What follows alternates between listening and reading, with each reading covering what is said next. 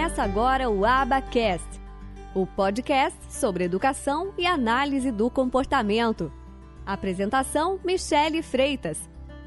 Um oferecimento do Instituto de Educação e Análise do Comportamento.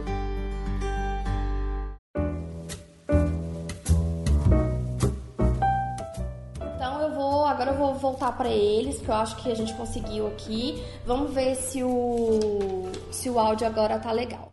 Tá ok, então vamos tentar aí ver se vocês me ouvem então. É, meu nome é Ana Raquel Amaral, eu sou também agora prestes a defender meu mestrado em análise do comportamento no programa de ciências do comportamento da UNB, juntamente com o Felipe e a Michele. É, na parte profissional, como a Michele falou, eu dou ênfase em atendimento a crianças com autismo ou crianças com dificuldade de aprendizagem ou atraso no desenvolvimento. Bem, minha área de pesquisa é sobre procedimentos de ensino de leitura e matemática para tanto que funcione tanto para crianças típicas como crianças com atraso, como autismo ou outros quadros assemelhados. Vamos ver se deu certo aí a apresentação. O áudio está ótimo, está te ouvindo super bem é, não tem nenhum problema. Então, agora, Felipe, por favor, se apresente de novo. Ok, vamos lá então.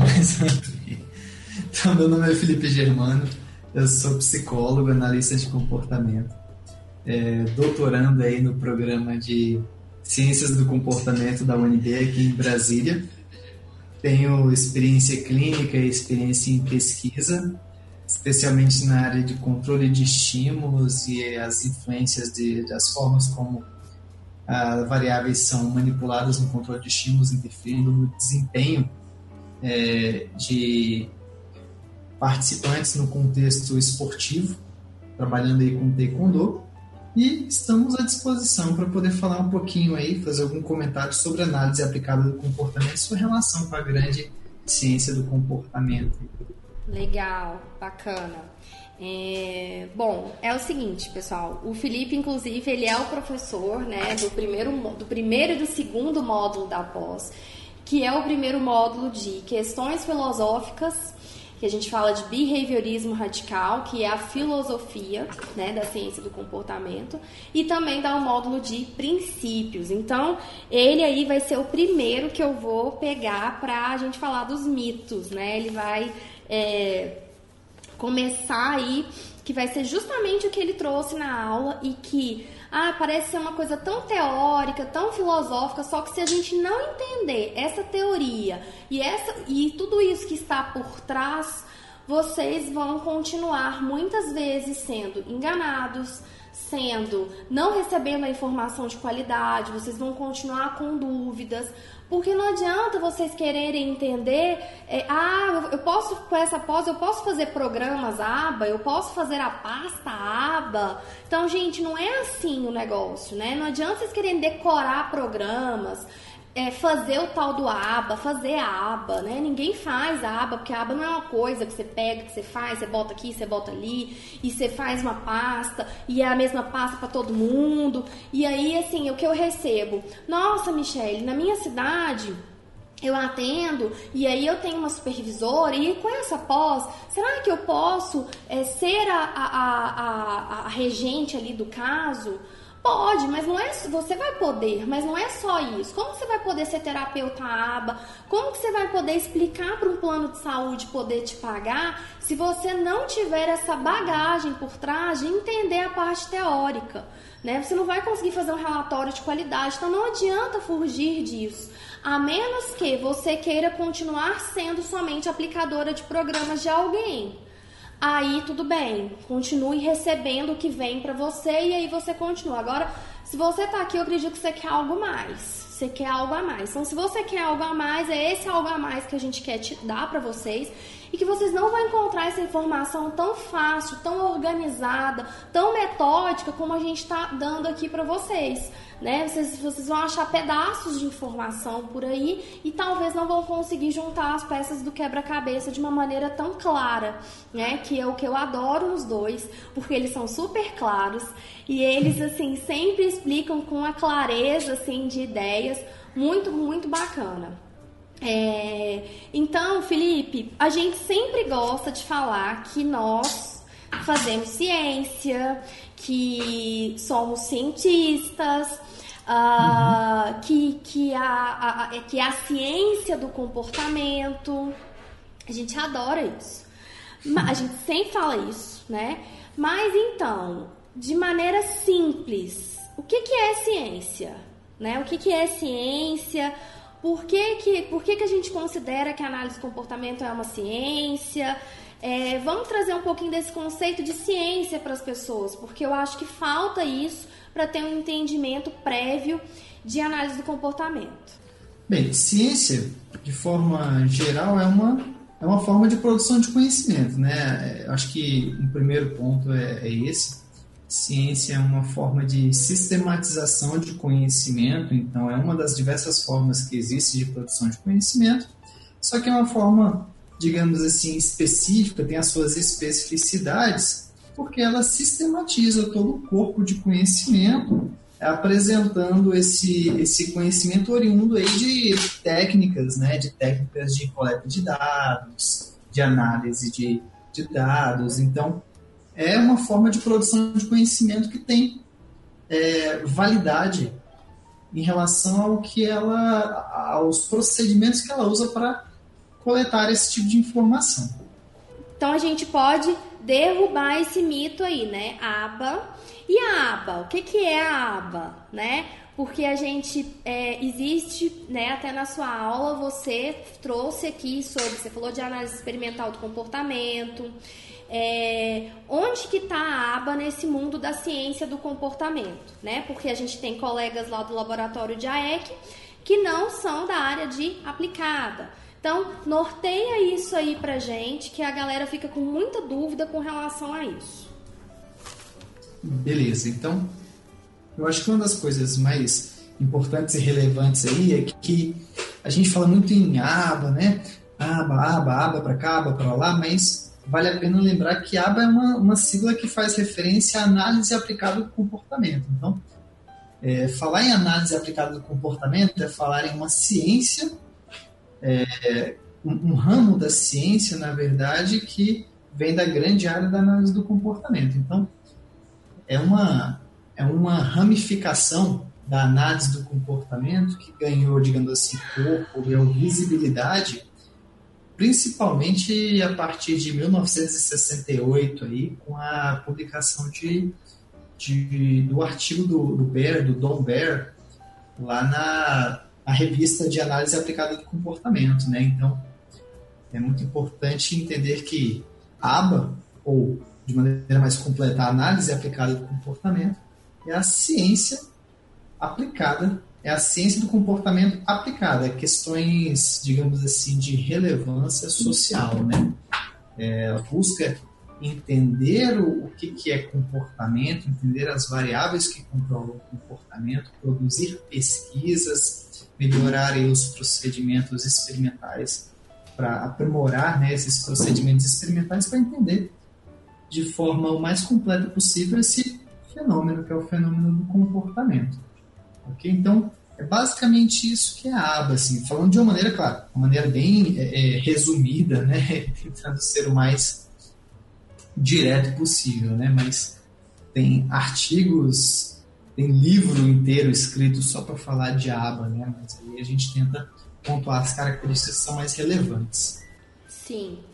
E aí, o que que acontece? É, a gente precisa lembrar que a, a aba ela pode estar aplicada a diversos é, contextos, né? Então a gente aqui, eu, a Ana, a gente trabalha no contexto das crianças e adolescentes com desenvolvimento atípico, né? Mas o Felipe, por exemplo, a, a área da pesquisa dele é, é, outra área. E a gente poderia ter aí diversas aplicações, como eu já falei para vocês, com relação a empresas, com relação a idosos, é, a emagrecimento, né? Que a gente iria usar esses princípios, esses procedimentos nessa, mas nesse contexto. Então, aqui no IAC, aqui nos nossos cursos, o nosso contexto de análise do comportamento é o contexto de com foco no desenvolvimento atípico, tanto para crianças quanto para adolescentes e para adultos também,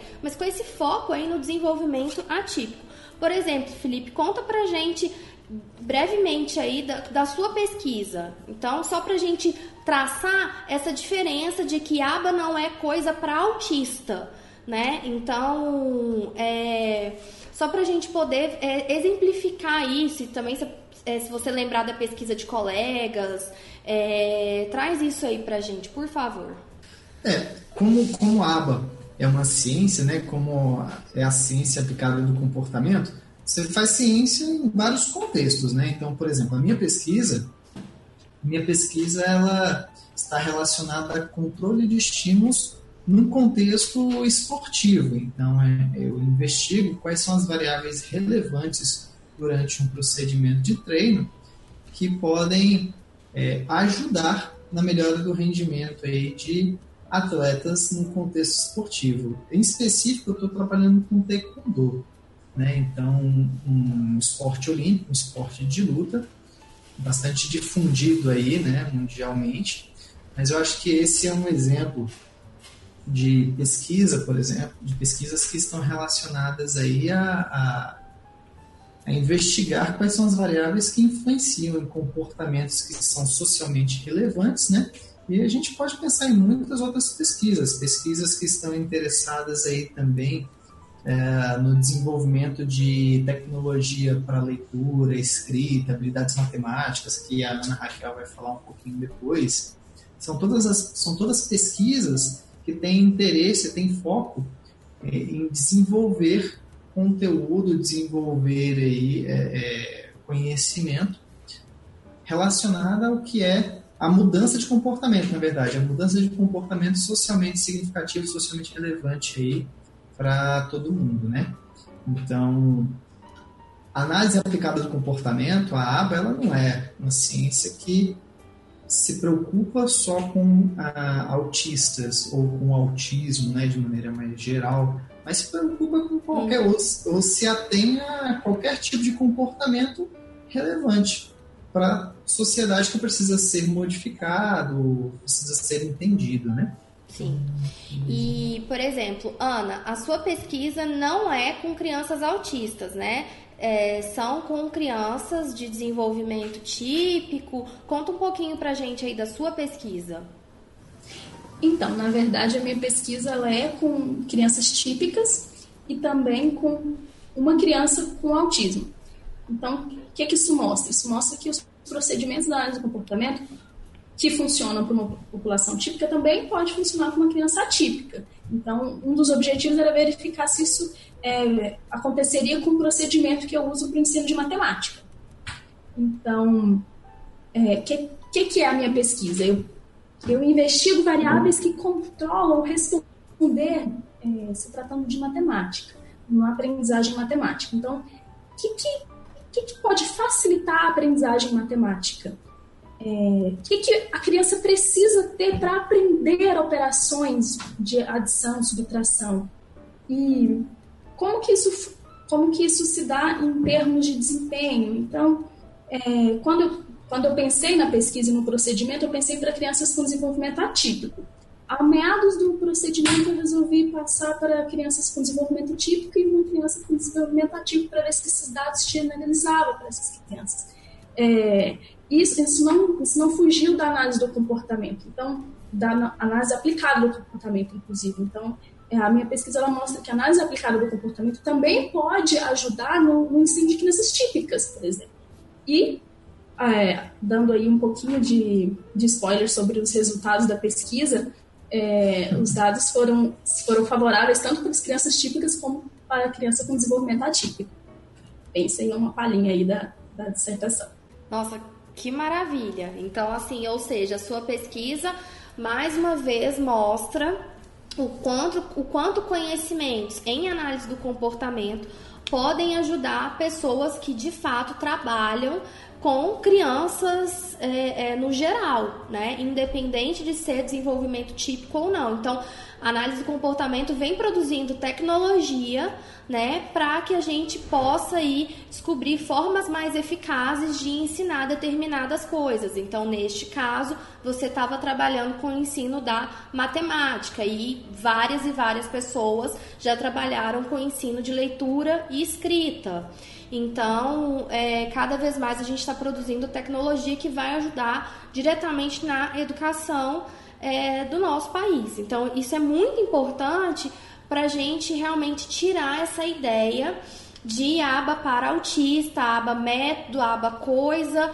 É, então, assim, a coisa ela é muito maior do que é passado para as pessoas, né? Não, por, não porque a gente está querendo dizer que nós somos, nossa, nós somos os fodas e, e somos cientistas e estamos querendo é, engrandecer aquilo. Não, nós queremos apenas trazer a verdade dos fatos e honrar, né?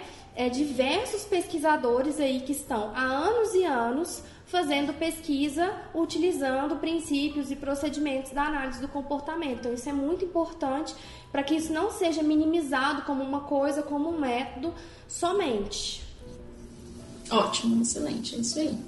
E vamos falar um pouquinho então que isso gera muita polêmica, né? Já são 8h34 da noite, a gente tem que trazer umas polêmicas assim, né? Aqui não é pro programa do João Kleber, não, mas a gente tem que trazer umas polêmicas aí para subir a audiência.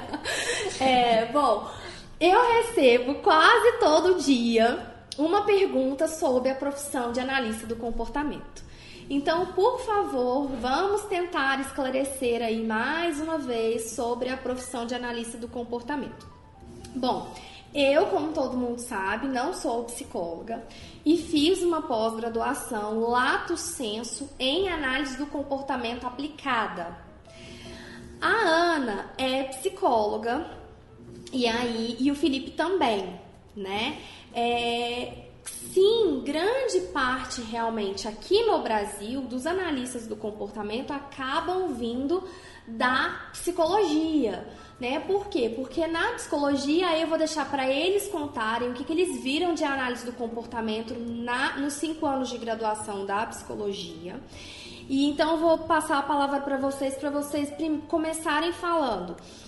É, então vocês são psicólogos de graduação, me contem da especialização, se vocês têm a especialização sem ser o nosso mestrado, sem ser é, pós-graduação estrito senso, no caso o Felipe está no doutorado. É, e me contem é, o que, que vocês viram de análise do comportamento nos cinco anos de faculdade. É, então vamos lá.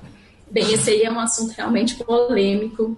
Vamos lá para ele, né? Bem, eu sou psicóloga, eu fiz cinco anos de psicologia na PUC de Goiás. E qual a diferença entre fazer uma graduação em psicologia e ser analista do comportamento, ou ser profissional de outra área e ser analista do comportamento, como é o caso da Michelle?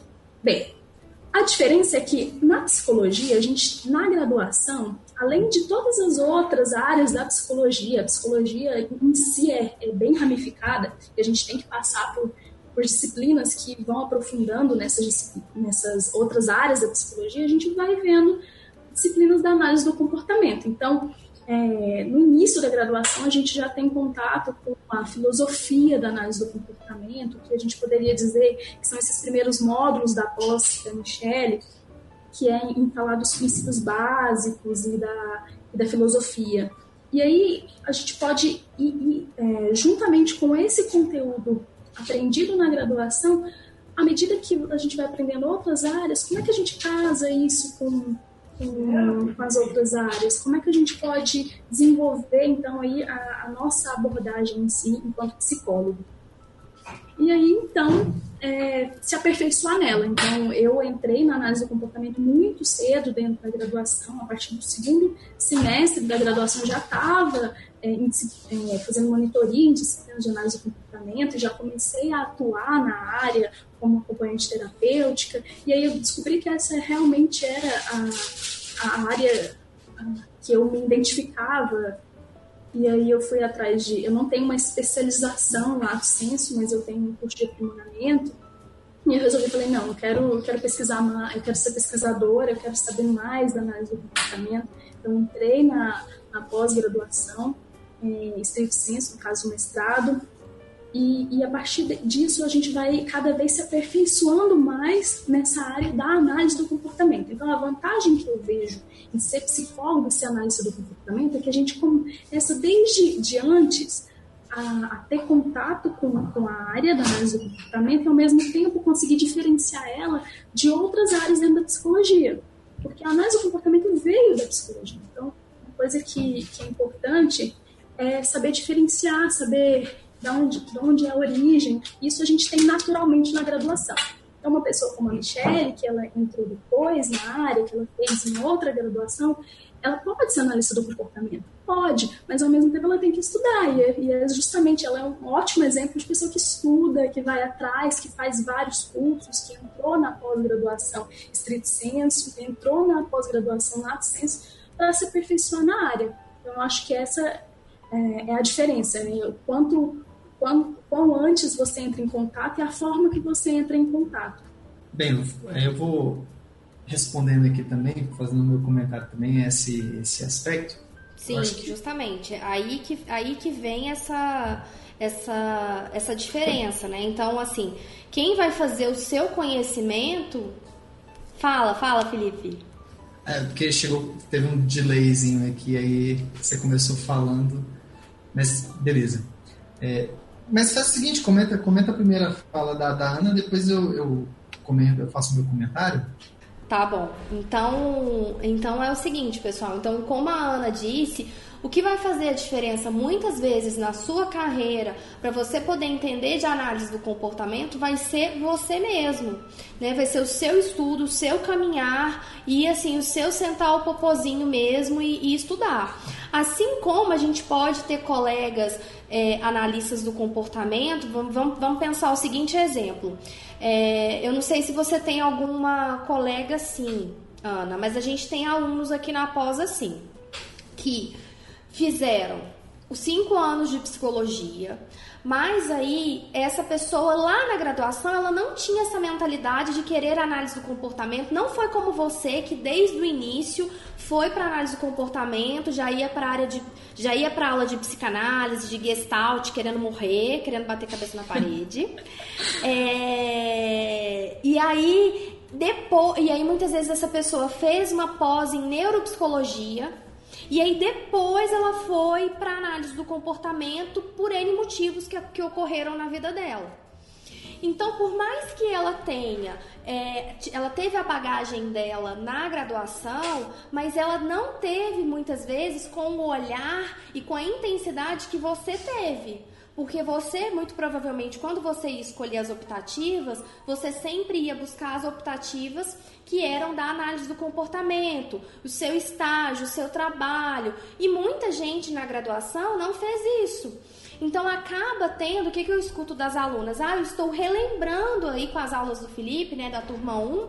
Ah, estou relembrando muitos conceitos, estou aprendendo coisas novas que na época da minha graduação eu não aprendi, porque a gente tem diversos níveis aí de análise do comportamento é, dentro das, das faculdades, né, das universidades. Então a gente não sabe exatamente o que que cada uma teve, é, porque Existe uma regulamentação, vocês sabem disso, na, na, na grade das especializações, das disciplinas, e aí o quanto teria que ter de análise de comportamento. Claro que a análise de comportamento entra na história da psicologia, entra, mesmo quem é, quem é de cognitivo comportamental estudou a análise do comportamento, mas não de uma maneira tão, tão intensa como nós é, estudamos.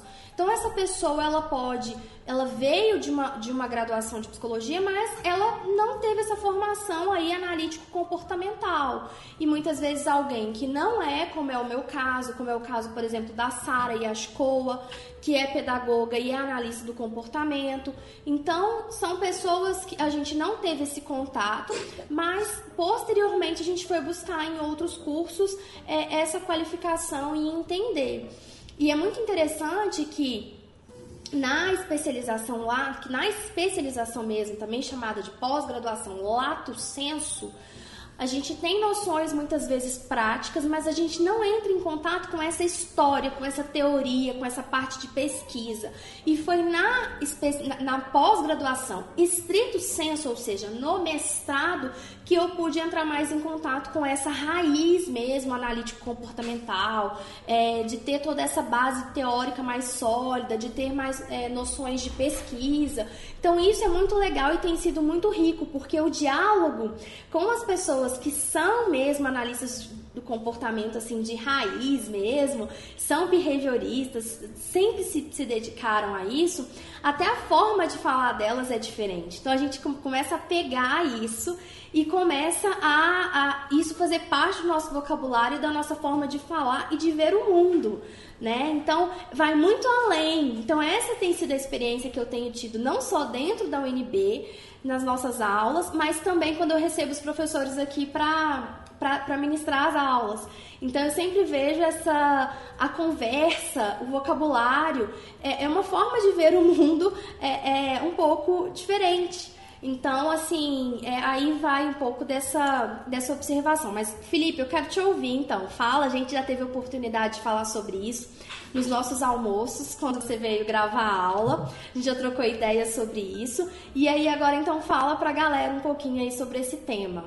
Eu acho que hum, a Ana já começou falando algumas coisas bem legais, bem importantes, assim, porque realmente a análise do comportamento, ela tem lá o seu berço lá uh, dentro da psicologia, né? Então, uh, você tem uma ciência psicológica que se desenvolveu, aí lá meados de 1938 aparece um cara chamado Skinner fazendo uma série de investigações, de pesquisas e que de repente publica um livro. Não é de repente, né? Ele publica um livro com base nas pesquisas dele, nas observações dele e começa a falar a, a sistematizar todo esse conhecimento em forma de ciência.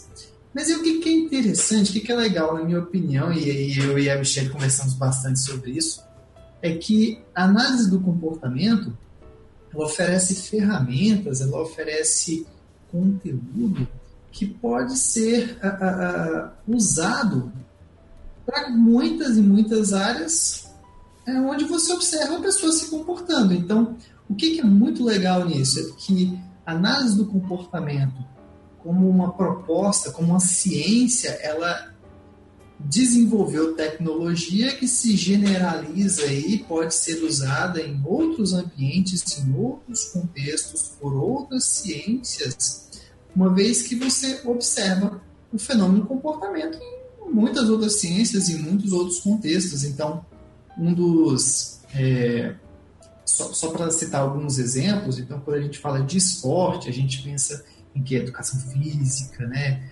Pensa em é, é, fisioterapia, coisas assim. E a análise do comportamento ela consegue trazer conteúdo, ela consegue trazer informações, ela consegue trazer é, variáveis de controle que são relevantes para esse contexto. Da mesma forma, a gente tem, por exemplo, economia, nós temos aí a uma, uma área, né, uma área da chamada economia comportamental, aonde preceitos econômicos e preceitos da análise do comportamento eles convergem aí produzindo conteúdo é, que é usado tanto por economistas quanto por analistas de comportamento quanto por é, pessoas afins, né?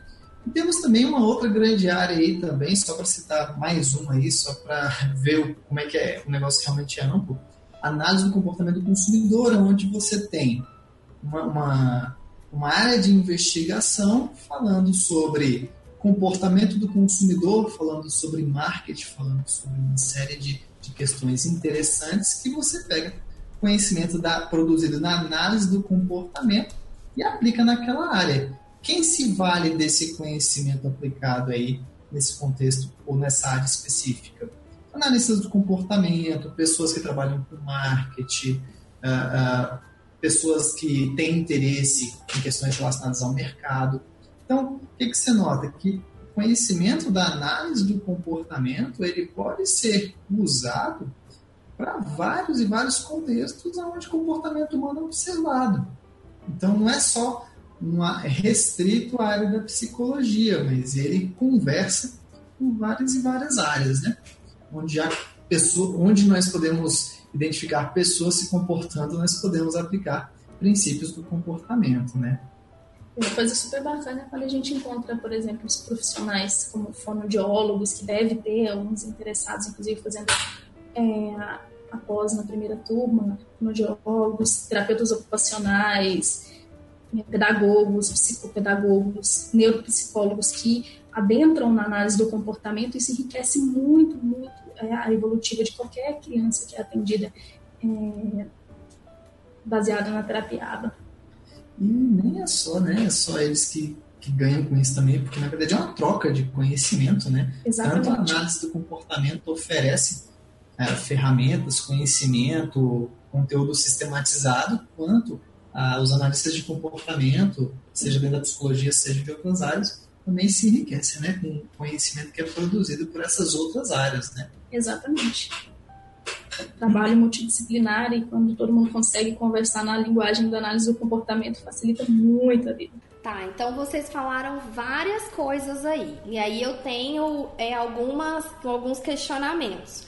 Primeiro vamos começar. O que, que é comportamento? Né? Porque a gente o tempo inteiro está falando de comportamento, comportamento, comportamento, e a gente tem muitas vezes a ideia de que comportamento ligado eu estou me comportando mal, como que eu estou me comportando. A gente não a, a visão geral das pessoas não é a visão que nós analistas do comportamento temos sobre comportamento. Então vamos trazer para a galera qual que é a nossa visão e qual que é a definição de comportamento de uma maneira simples, porque isso aí dá uma aula de uma hora que o Felipe já deu aqui, mas de uma maneira sintetizada e simples só para a galera entender, né? Eu já falei várias vezes, mas é legal ouvir e ouvir de, de colegas que é a primeira vez que a gente está fazendo isso aqui.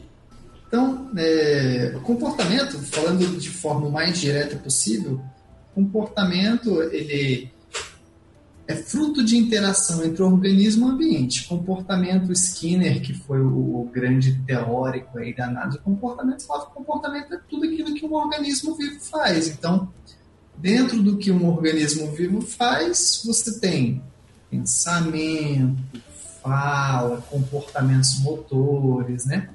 Tudo isso, para Skinner, na visão de Skinner, na visão de um analista do comportamento, é comportamento. É aquilo que o organismo vivo faz, que está em interação com o ambiente, né? Isso, então por isso que aí vamos resgatar o que a Ana estava falando. É, quando a gente tem um fonoaudiólogo que vai ser analista do comportamento. Então, peraí, antes, antes disso, vamos deixar aqui então esclarecido é, o seguinte: uh, a gente falou da formação. Quem pode ser o analista do comportamento no Brasil?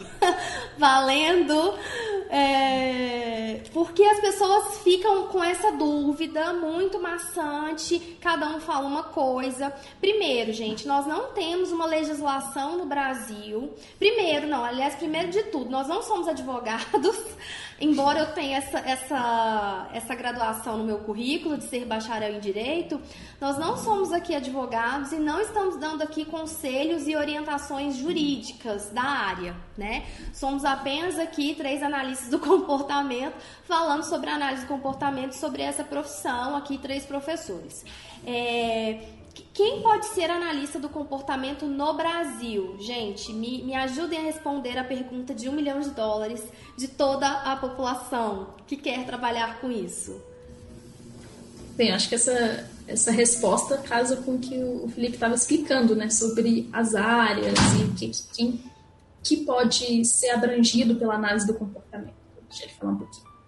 Então, é, eu, na minha opinião, acredito que analista do comportamento é aquele que tem interesse em entender variáveis é, relacionadas ao comportamento, variáveis que são determinantes do comportamento, compartilha das premissas básicas de uma filosofia behaviorista radical, né, que a gente está falando de análise do comportamento base do behaviorismo radical, E, tem, e para que ele tenha esse tipo de visão de homem, esse tipo de visão de mundo, o entendimento da filosofia behaviorista radical, para que ele se identifique como analista de comportamento, ele tem que, na minha opinião, ele tem que ter alguma formação em relação à análise do comportamento, né? E essa formação ela pode vir, na minha concepção, tanto em nível de graduação quanto em nível de pós-graduação. Então, é, e não é muito incomum, eu diria, é, que um psicólogo ele passe a graduação inteira estudando várias e várias escolas psicológicas, chegue ao final do seu curso, é, vire psicólogo e depois ele faça uma especialização em análise do comportamento e aí então ele se identifique como analista do comportamento só depois que ele fez a especialização. Então assim, é necessário que em algum momento haja um estudo, haja uma uma bagagem aí que esteja sendo acrescentada ao seu conhecimento, ao seu nível de conhecimento, em termos de formação. Então, acho que uma pessoa que estude, que faça uma especialização ou que comece na graduação, que se identifique com a área, ela pode ser considerada analista de comportamento. Mas, claro, falta aí, pelo menos no Brasil, legislação para isso, se tratando de análise do comportamento, né?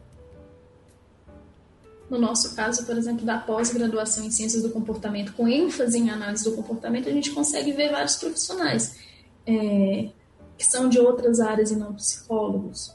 A gente tem lá fonos, a gente tem é, fisioterapeutas, advogados, economistas, mais. Ah, tem, tem médicos, magistrado, tem pessoal formado em letras, pedagogia. Então são todo, todos por mais que sejam de diversas áreas de formação, estão todos interessados na ciência da análise do comportamento. E é isso que faz um analista do comportamento, aquele, aquele profissional que é estudado em análise do comportamento, que estudou a ciência e, e, tem domínio do que significa a ciência e dos procedimentos e dos princípios básicos dessa ciência. E esse é um ponto muito legal, eu queria dar ênfase nesse ponto aí da, da Ana Raquel, porque é, no nosso programa de pós-graduação em Ciências do Comportamento lá da UNB, você tem uma variedade grande de, de profissionais graduados em outras áreas que não a psicologia. E aí, o que, que esses profissionais fazem lá? Eles estudam análise do comportamento, eles uh, adquirem conhecimento, fazem pesquisa usando a visão de homem, a visão de mundo da análise do comportamento, e depois disso, ao final da, do mestrado ou do doutorado, eles ganham o título de a, a, doutor, mestre ou doutor em ciências do comportamento, esse é o título que é dado lá. Só que com a ênfase em análise do comportamento, a pessoa, o formado, recém-formado, ele pode se identificar como analista do comportamento desde que, e isso aí eu acho que é uma, uma opinião, desde que ele se identifique com a área, que ele se familiarize, que ele compartilhe das mesmas premissas da análise do comportamento. Sim, e aí, gente, o que, que acontece? A gente precisa é, parar de, de dar ênfase, parar de plomas na parede. Então, muito mais do que um diploma na parede escrito que você é analista do comportamento, é você ter conhecimento de causa para isso, é você agir como tal, é você conseguir formular aí, seja a sua intervenção, seja a sua forma de trabalho, se você não for um, um, um terapeuta, um, um pedagogo, enfim, seja lá o que você for, mas que você baseie a sua prática em princípios e procedimentos da ciência do comportamento, muito mais do que um diploma na parede. Mas a gente sabe que o diploma na parede é importante por questões é, é, burocráticas, né, para você poder comprovar para um plano de saúde poder receber, é, para uma série de coisas que fazem parte do nosso cotidiano. Então, você pode ser analista do comportamento vindo tanto de uma, uma pós-graduação lato senso, que é a especialização, que é o que a gente tem aqui no IAC, como vindo de uma pós-graduação estrito senso que é um mestrado, um doutorado. Você pode ser analista do comportamento sendo um advogado, sendo um economista, como a Ana e o Felipe já cansaram aqui de exemplificar para vocês sobre todas essas aplicações. E ainda dando um, uma ênfase maior, como o Felipe disse, né? Ele ainda foi muito além falando aí da opinião pessoal, e a gente já tinha conversado sobre isso aqui, é, falando que iria muito além realmente de um diploma, de uma titulação, de que curso eu vou fazer para ser uma analista do comportamento. Então, a gente precisa ir para um outro nível de discurso, para um outro nível de importância, que é aquele do meu conhecimento e da minha prática. E o meu conhecimento teórico que, que vai amparar a minha prática. Então é essa visão e essa importância que nós temos que dar muito além de diplomas na parede. É importante, gente. Diploma vocês conseguem tudo quanto é lugar. Ele é até vendido por aí, tá? Então, assim, mas o conhecimento aí você não consegue comprar. Aí é esse você precisa colocar sua cabecinha para pensar e estudar. Então, a gente falou quem que pode ser o analista do comportamento. Então, gente, qualquer pessoa com curso superior pode adentrar num desses programas, seja de pós-graduação lato sensu, seja de pós-graduação em estrito senso. E aí, como a Ana tinha começado a falar, ah, nós temos muitas vezes é, colegas e temos alunas aqui na especialização é, que são ah, fonoaudiólogas, terapeutas ocupacionais. Então, o que, que ela vai fazer? Ela vai muitas vezes pegar ali de um vai pegar os princípios e os, e os, procedimentos com o olhar dela, com o olhar dela de fonoaudióloga, com o olhar dela de terapeuta ocupacional e vai incorporar aquilo ali na prática dela. Então ela vai começar a ter um foco muitas vezes um terapeuta ocupacional em ah, eu vou buscar procedimentos em que foram utilizados, por exemplo, para ensinar questões motoras, questões de escrita, então, Ana, traz um pouquinho desse panorama, que é o que você ia começar a falar. Ah, quando a gente tem um fonoaudiólogo que é analista do comportamento, um terapeuta ocupacional que é analista do comportamento. Vamos falar um pouquinho sobre isso. É, eu acho que também casa um pouquinho com o que o Felipe estava falando, que é, quando a gente tem outros profissionais que também estudam análise do comportamento, acaba que é um ganho mútuo, né? A gente ganha com os conhecimentos deles e eles ganham com o nosso. É, então, por por exemplo, quando um fonoaudiólogo começa a, a, se especializar em análise do comportamento, não significa que ele vá fazer as mesmas coisas do que, por exemplo, eu que sou psicóloga analista do comportamento. Não, ele vai pegar os princípios, que são princípios comportamentais, e como o Felipe falou, o comportamento ele é entendido de uma forma muito mais ampla dentro da análise do comportamento, ele vai pegar esses princípios e aplicar na área dele. Então, o fonoaudiólogo, na hora de uma estimulação da fala, por exemplo, ele vai usar os princípios da, da análise do comportamento para efetuar essa estimulação.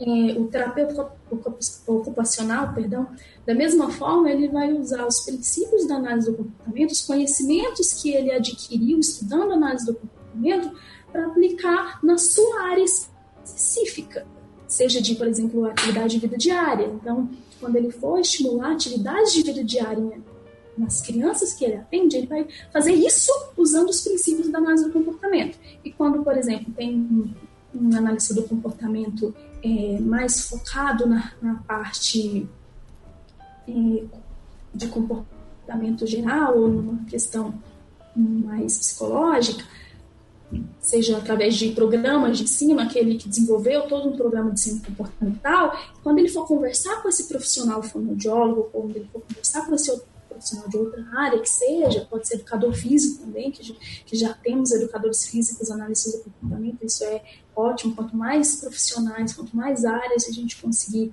é, trazer profissionais para dentro da área, melhor para nós. Então, quando a gente vai conversar com esses profissionais, tudo é facilitado. Então a gente vai falar em, em termos de como que você está, quais os procedimentos que você está usando para estimular a fala. Ah, ótimo, a gente pode fazer isso também. E aí a gente, só que nós psicólogos não temos o domínio sobre, por exemplo, os fonemas que devem ser trabalhados primeiro. Então eles, o profissional da, da fonoaudiologia vai ajudar nisso. Então todo o trabalho em equipe é facilitado e, e muitas vezes é, potencializado quando todos os profissionais conversam na linguagem da análise do comportamento. E, e é muito bacana quando a gente encontra cada vez mais profissionais é, procurando a análise do comportamento, porque vem que funcionam. E quando, é, mais uma vez, só enfatizando, quando é, todos os profissionais conversam na mesma língua, é tudo mais fácil. Então, o fonoaudiólogo se beneficia muito, se beneficia muito dos nossos conhecimentos e nós deles. É, Estou falando um exemplo assim, o mesmo exemplo, mas exemplificando é, questões de crianças que atendem, profissionais que atendem crianças com TEA, muitas vezes precisa ter esse esse intercâmbio né, com a outra área para as coisas funcionarem. Então, acho que é mais ou menos isso que Michelle estava falando em termos de outros profissionais se beneficiarem com os conhecimentos da análise de comportamento, não fugindo da sua área de atuação. É mais ou menos isso, Michelle? Isso, eles não vão deixar de ser fonoaudiólogos, eles não vão deixar de ser terapeutas ocupacionais, eles não vão estar é, é, é, de, de, nenhuma forma uh, denegrindo assim a própria profissão, de dizer que ela não é importante. Não, ela é muito importante. Ela é tão importante que eu estou agregando conhecimento à minha formação de base e indo é, buscando aí é, a análise do comportamento. Então eu acho que só soma. E, e muitas vezes os profissionais na prática eles sentem assim que é, os psicólogos, em especial, porque são a maioria de analistas do comportamento ainda no Brasil, é, que eles não querem que os outros profissionais se tornem analistas do comportamento. Isso na prática. Nós que temos uma, uma visão mais acadêmica, mais de pesquisa, que estamos dentro da academia, nós já não temos essa visão, igual você disse é, vão ser sempre muito, muito bem-vindos. Por quê? Porque a gente vai poder replicar em outras áreas esses princípios e esses procedimentos. Então, olha que, que o quanto é diferente, e você que é da parte é, é, prática, você que também atende, você sabe do que eu estou falando, dessa questão muitas vezes de reserva de mercado, essa questão prática, porque eu escuto muito isso dos profissionais, principalmente de cidades com menos recurso, norte, nordeste. É, então é importante a gente falar sobre isso. E essa visão que você trouxe foi maravilhosa, porque a gente precisa mostrar para as pessoas que a, nós que somos analistas do comportamento não estamos com essa visão de reserva de mercado, nós temos muito a ganhar de ver princípios e procedimentos sendo replicados em diversas áreas. Justamente, eu acho que que, é, que eu estava até conversando mais cedo com o Felipe sobre isso. Qual que é o objetivo nosso enquanto cientistas? Nosso objetivo é propagar essa ciência, né? Então, é, todo conhecimento que a gente faz, acadêmico, a gente quer que se expanda para a maior quantidade possível de pessoas. Então, quanto mais pessoas de outra área estudando e divulgando a análise do comportamento, melhor para todos nós, melhor para a ciência, porque a gente sabe que a análise do comportamento para leigos ainda é vista como uma coisa, um bicho de sete cabeças ou muito mal entendido. Então, quanto mais profissionais conseguirem estudar e divulgar a análise de comportamento, melhor para todo mundo. E eu acho que tem um ponto nesse, nessa fala toda que também é muito legal, porque eu achei bem legal a Dana Raquel ter ressaltado e ter usado esses exemplos, é que quando a gente fala em análise do comportamento sendo usada por outros profissionais que não são os psicólogos, é muito, foi muito legal ela ter ressaltado que você usar, você se valer dos conhecimentos da análise do comportamento não implica você abandonar a sua atuação profissional, a sua formação profissional, porque dentro de outras áreas estamos sempre lidando com comportamento. E lidar com comportamento implica você conhecer um pouquinho do, das variáveis que controlam esse comportamento. Vou dar um exemplo bem bobo, mas é só para tentar deixar a coisa mais caricata possível. Você pode falar aí é, de um, sei lá, de um médico que receita, e aí esse médico ele receita para você um remédio, tá? E ah, ele pode ter conhecimentos a respeito de quais são as coisas que ele pode dizer, fazer, que aumentam a probabilidade de, do, do paciente tomar o remédio. Então, ele está atuando como médico mas ele pode se valer do conhecimento da análise do comportamento no sentido de mudar um pouquinho a sua atuação médica, mas que aumenta a probabilidade de produzir um determinado resultado, né, uma determinada mudança no comportamento, que é o, o paciente, no caso, é, aderir ao tratamento. Né? O psicólogo ele faria algo diferente, dependendo da sua linha de atuação. Por exemplo, um psicólogo clínico poderia falar do sofrimento psicológico relacionado à ingestão do remédio, relacionado ao processo de adoecimento físico. É uma outra vertente de atuação que também pode ser beneficiado, e normalmente é beneficiado, na minha opinião, é, com os conhecimentos da análise do comportamento. Então, nesse sentido, a análise do comportamento ela é muito, é, eu diria, versátil, né? porque você não precisa se tornar psicólogo para usar os princípios comportamentais na sua atuação. Né? Legal. E vamos falar então de outro tema polêmico também, porque é só dá polêmica aqui, porque né, a gente tem que a gente tem que falar as verdades e trazer isso aí pra galera, porque é assim que a gente vai é, divulgar a ciência e espalhar conhecimento. E um tema que eu queria ouvir de vocês dois, porque eu sei que vocês viveram em contextos diferentes, e aí a gente vai poder é, trazer aí um pouco do que é feito nos Estados Unidos, um pouco que é feito no Brasil. O Felipe vai trazer o que foi feito dentro da psicologia e a Ana o que foi feito é, o que foi o que ela vive, vivenciou mais especificamente é, com relação à, à aba, que é sobre supervisão. Então eu e o Felipe, a gente já, também já teve a oportunidade de conversar sobre isso em um dos nossos almoços. Foram muitos almoços e lanches e cafés. É, sobre supervisão. E aí o Felipe até foi muito legal, até quero agradecer ele publicamente, porque ele abriu muito a minha cabeça com relação à supervisão. E ele trouxe para mim essa ideia justamente de dentro da psicologia. E as pessoas estão tendo muitas dúvidas, e aí eu vou deixar vocês falarem sobre supervisão, e aí eu vou contar as dúvidas para vocês, para a gente tentar aí esclarecer da melhor forma possível. Mande lá. Fala pra, fa, falem pra gente sobre supervisão. Como que é a questão da supervisão que vocês vivenciaram, por exemplo, no curso de psicologia, para a gente poder chegar na análise do comportamento? Por quê? As dúvidas são assim. É, um pedagogo ou fono pode ser um supervisor ABA? Se ele pode ser, ele tem que ter uma pós-graduação ou um curso de extensão serve. Então, essa, essas questões é, da supervisão dentro da aba. Mas eu queria que vocês trouxessem a questão da supervisão desde a psicologia, que foi a vivência de vocês, porque é onde comumente se tem, se tem o supervisor clínico, para a gente poder entender um pouquinho de como que as coisas estão caminhando no Brasil.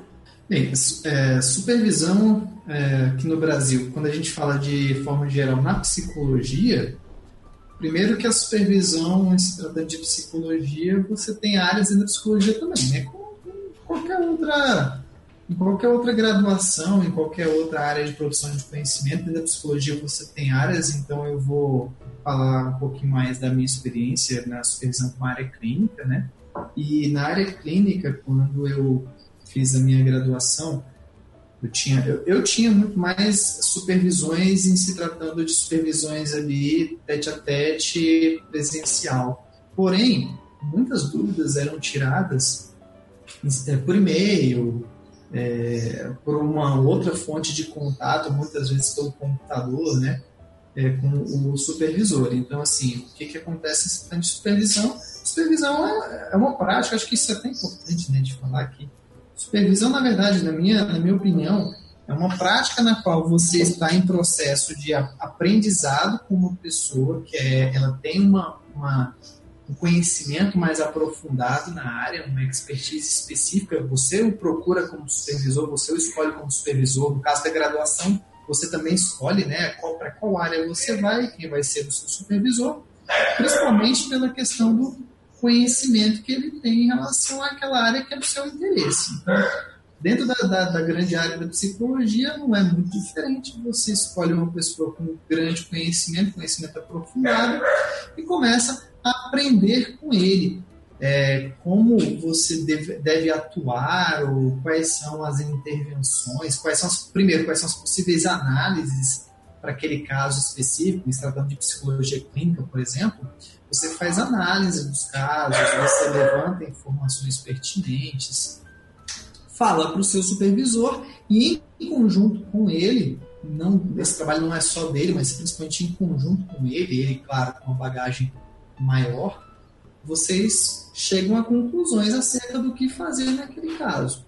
Então, assim, na psicologia de forma geral, funciona assim. Isso pode ser feito, na minha opinião, tanto presencialmente quanto é, é, por videoconferência, por exemplo, muitas pessoas fazem. É, é, agora me faltou o termo, mas existem, ah, existem sessões de supervisão pública.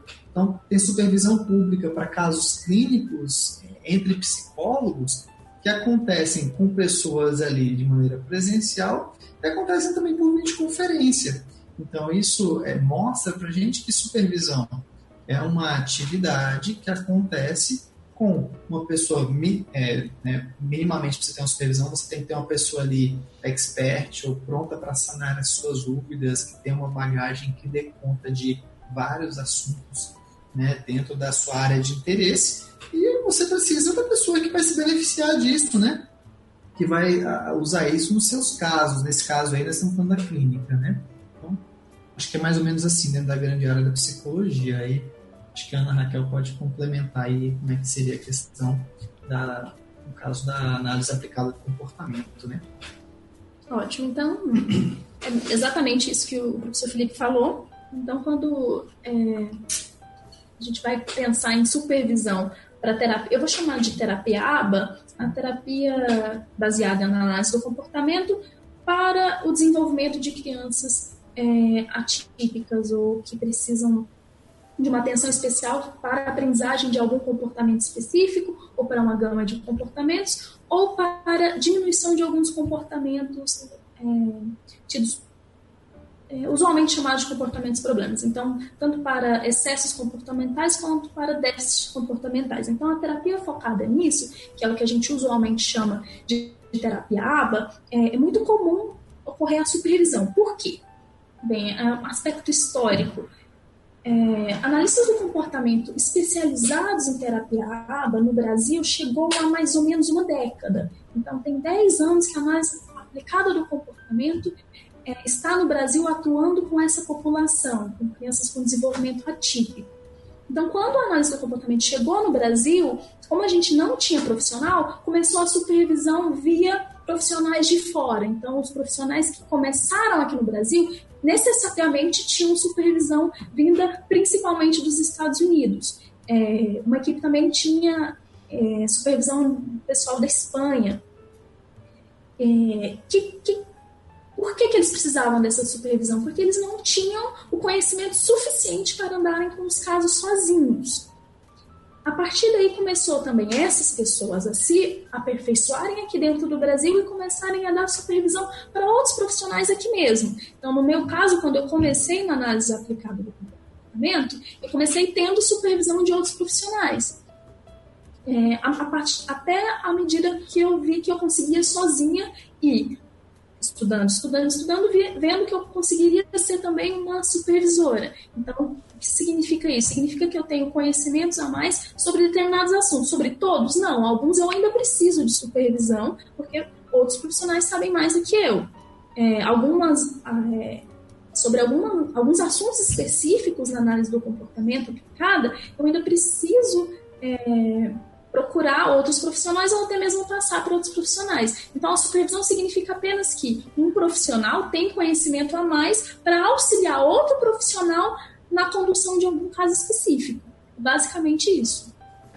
Aí a Michelle falou assim: quem pode ser supervisor? É a mesma discussão de quem pode ser analista do comportamento. Ah, um fonoaudiólogo pode ser supervisor ABA?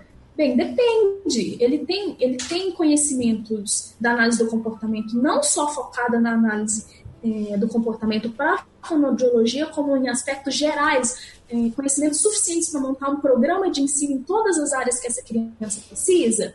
Alguns fonoaudiólogos se aprofundam, é, se aprofundam na análise do comportamento suficientemente para falar sim, conseguem. Outros não. Então, o que determina é o conhecimento dele. Algum, é, a maioria dos supervisores são psicólogos e podem falar que, que atuam sobre as diversas áreas de, de ensino. Mas outro profissional também pode ser, mas o que, que, que, que o profissional que está contratando o supervisor precisa se atentar? Ele realmente tem esse conhecimento? O que mais ele faz na vida? Ele tem uma especialização? Ele não tem? Embora a Michelle tenha comentado né, que é importante, não muito mais do que um diploma ou conhecimento, mas é importante vasculhar e descobrir como esse profissional tem esse conhecimento. Acho que é basicamente isso. Eu, e, é legal essa fala da, da, Ana Raquel, porque assim, eu acho que todo profissional, independente da área, ele tem que ser um profissional pé no chão, porque você pode ter uma bagagem enorme, conhecimento acerca de um assunto, assim, você pode ser a referência para determinados assuntos, mas você pode não, pode não ter toda essa bagagem né, nessa mesma quantidade para outros assuntos. É que nem terapia conjugal versus terapia individual ou terapia infantil. Então, você pode ter uma pessoa que é referência na análise é, do comportamento de pessoas que estão em relacionamento num casamento, por exemplo. Isso não implica dizer que essa mesma pessoa ela é altamente qualificada para poder fazer análises do comportamento de crianças. Se ela estudou tanto para fazer análise do comportamento de crianças quanto para fazer análise do comportamento de casais, ótimo, é possível. Mas se a especialidade dela, se a familiaridade dela, se tudo que ela fez até agora gira em torno de trabalhar com casais, por exemplo, é, ela tem que ser pé no chão suficiente para, diante de casos relacionados a crianças ou fora do escopo de ação dela, indicar para outros profissionais. Eu acho que assim, é, assim a gente mantém, na minha opinião, uma, uma separação em um mercado mais saudável possível né, para todo mundo. Todo mundo pode trabalhar, ora como supervisor, ora como é, usuário de tecnologia, ora como pesquisador desenvolvendo tecnologia, cada um na sua área de atuação, cada um no seu universo de, de interesses aí, né? Sim, e aí, gente, o que, que acontece? É muito, muito bem esclarecido por eles. É, o que, que acontece? Não existe um, um, um diploma de supervisor. Tá? Então não existe um papel que eu vou te dar e eu vou te falar agora você pode ser supervisor. Né? Agora você está apto a se tornar um supervisor de terapia ABA. Não existe isso. Então a gente vai ter que contar justamente com o que o Felipe está falando, com o bom senso de cada profissional de dizer, olha, nesse caso aqui eu não tenho expertise para trabalhar. E não adianta que nós não vamos conseguir abraçar o mundo. Então você não vai conseguir ser um terapeuta massa, foda em intervenção precoce e em adultos. Então assim, estão em pontos diferentes. Você não vai conseguir tudo isso. Então você precisa focar a sua atuação. Eu sei que muitas vezes vocês estão em cidades pequenas e vocês precisam dar conta de todos os casos, mas é preciso que ocorra um planejamento para que vocês comecem a repassar esses casos para colegas que vão a ter atuações diferentes. Então nós podemos ter terapeutas abas aba, trabalhando com o autismo, mas um está com foco na intervenção precoce, o outro já está trabalhando lá habilidades sociais com os adolescentes, com, com adultos, pensando em independência e autonomia de vida. Então, não adianta que vocês não vão conseguir abraçar o mundo e ser bom em tudo. Senão vocês vão querer ficar, nossa senhora, agora tem um curso de Denver. Nossa, agora tem um curso de não sei o que. Agora tem um curso de TIT. Agora tem um curso de não sei o que. Então, assim, vocês vão, vão, vão, vão querer ficar abraçando tudo e não vão ser bons em nada. Não vão ser muito bons, muito competentes em, em nada. Né? E tornar supervisores de casos. Então é preciso que você foque sua atuação com base no seu mercado, na sua demanda, na sua, é, no que você gosta. O que, que é que você gosta? Você gosta de trabalhar com intervenção precoce?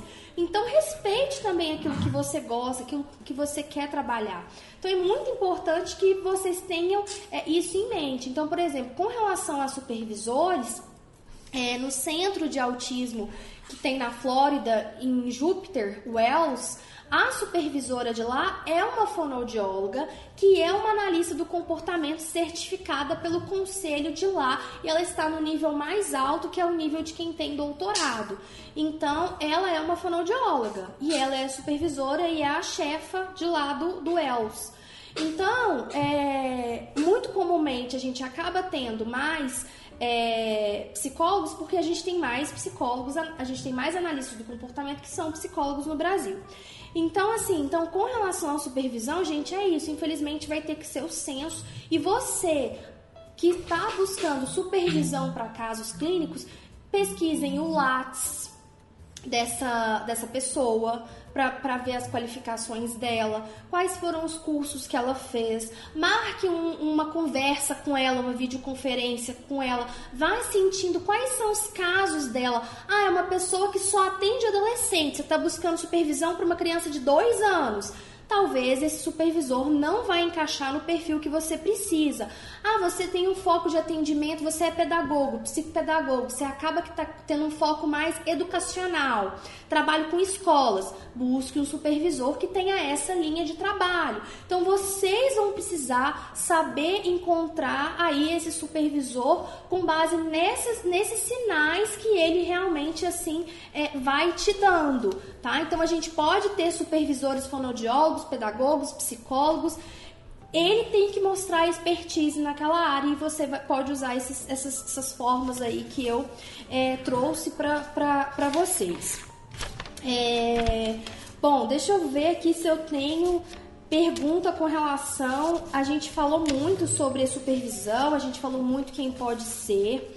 É, agora eu queria que a gente falasse um pouquinho é, do que que vocês pensam com relação ao ensino à distância. Eu nem falei para vocês que eu ia falar sobre isso, nem tava na, na pauta, é, mas veio agora e eu comumente converso com isso com os professores que vêm aqui dar aula.